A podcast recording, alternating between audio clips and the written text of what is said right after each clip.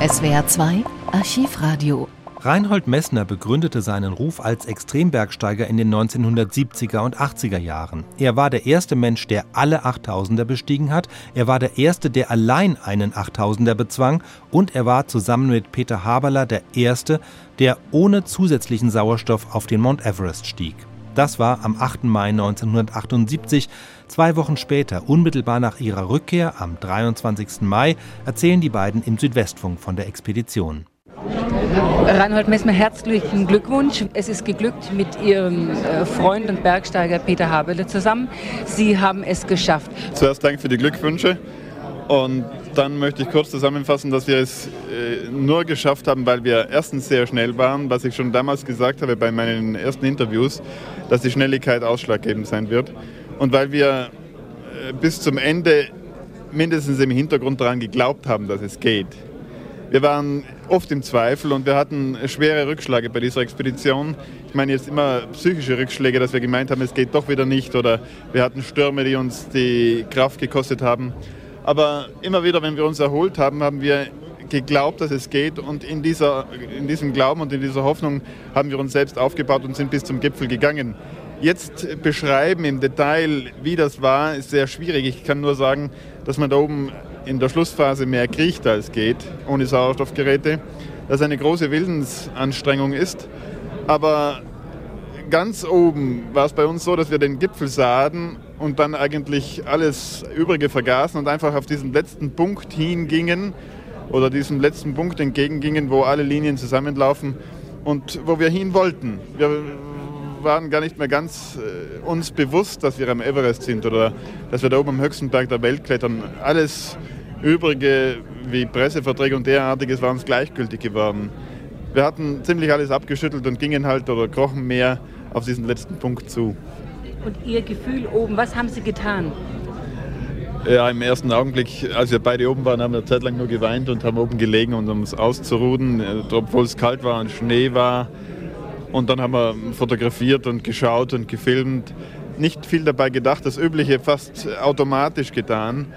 Und als ich dann versucht habe, diese Eindrücke, die ich da oben habe, auf Tonband zu sprechen, um sie nachher äh, wieder herausholen zu können, habe ich eigentlich das auch automatisch getan.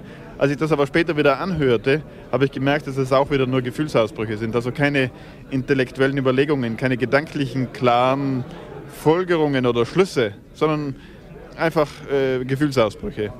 Peter Havele, bei Ihnen sah es ja fast so aus, als ob Sie einmal aufstecken müssten und äh, Sie wollten auch einmal schon zu Sauerstoff greifen.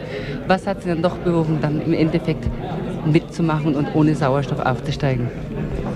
Ja, aufstecken mussten, gemusst hätte ich nicht. Das war ein, ein, eine freie Entscheidung, die ich äh, treffen hätte können oder auch nicht.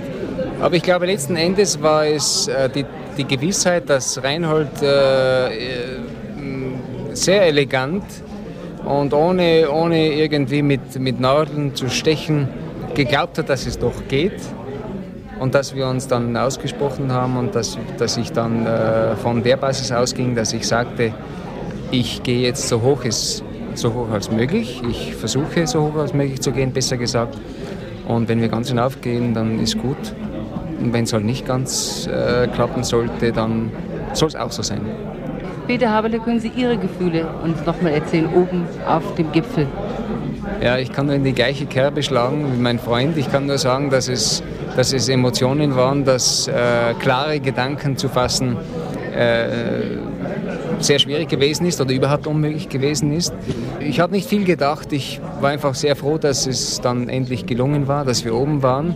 Und äh, wir waren sehr rühr rührselig, vor allem anderen Dingen wir waren äh, uns bewusst, dass wir äh, eben unseren, unseren, unseren Traum erfüllt hatten. Wir waren aber auch gleichzeitig uns klar darüber, dass es, dass es äh, auch während des Abstieges äh, möglicherweise zu Komplikationen kommen könnte. Also ich war mir äh, dieser Tatsache bewusst und ich hatte äh, so etwas Ähnliches äh, gefürchtet.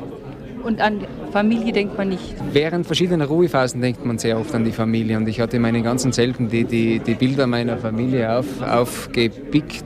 Aber wenn es dann zum Letzten kommt, wenn wirklich äh, man sieht, dass, dass man äh, alles einsetzen muss, was man hat, dann glaube ich, werden diese Gedanken verdrängt und kommen erst später wieder, wenn, wenn man in Ruhelage ist, wieder zurück.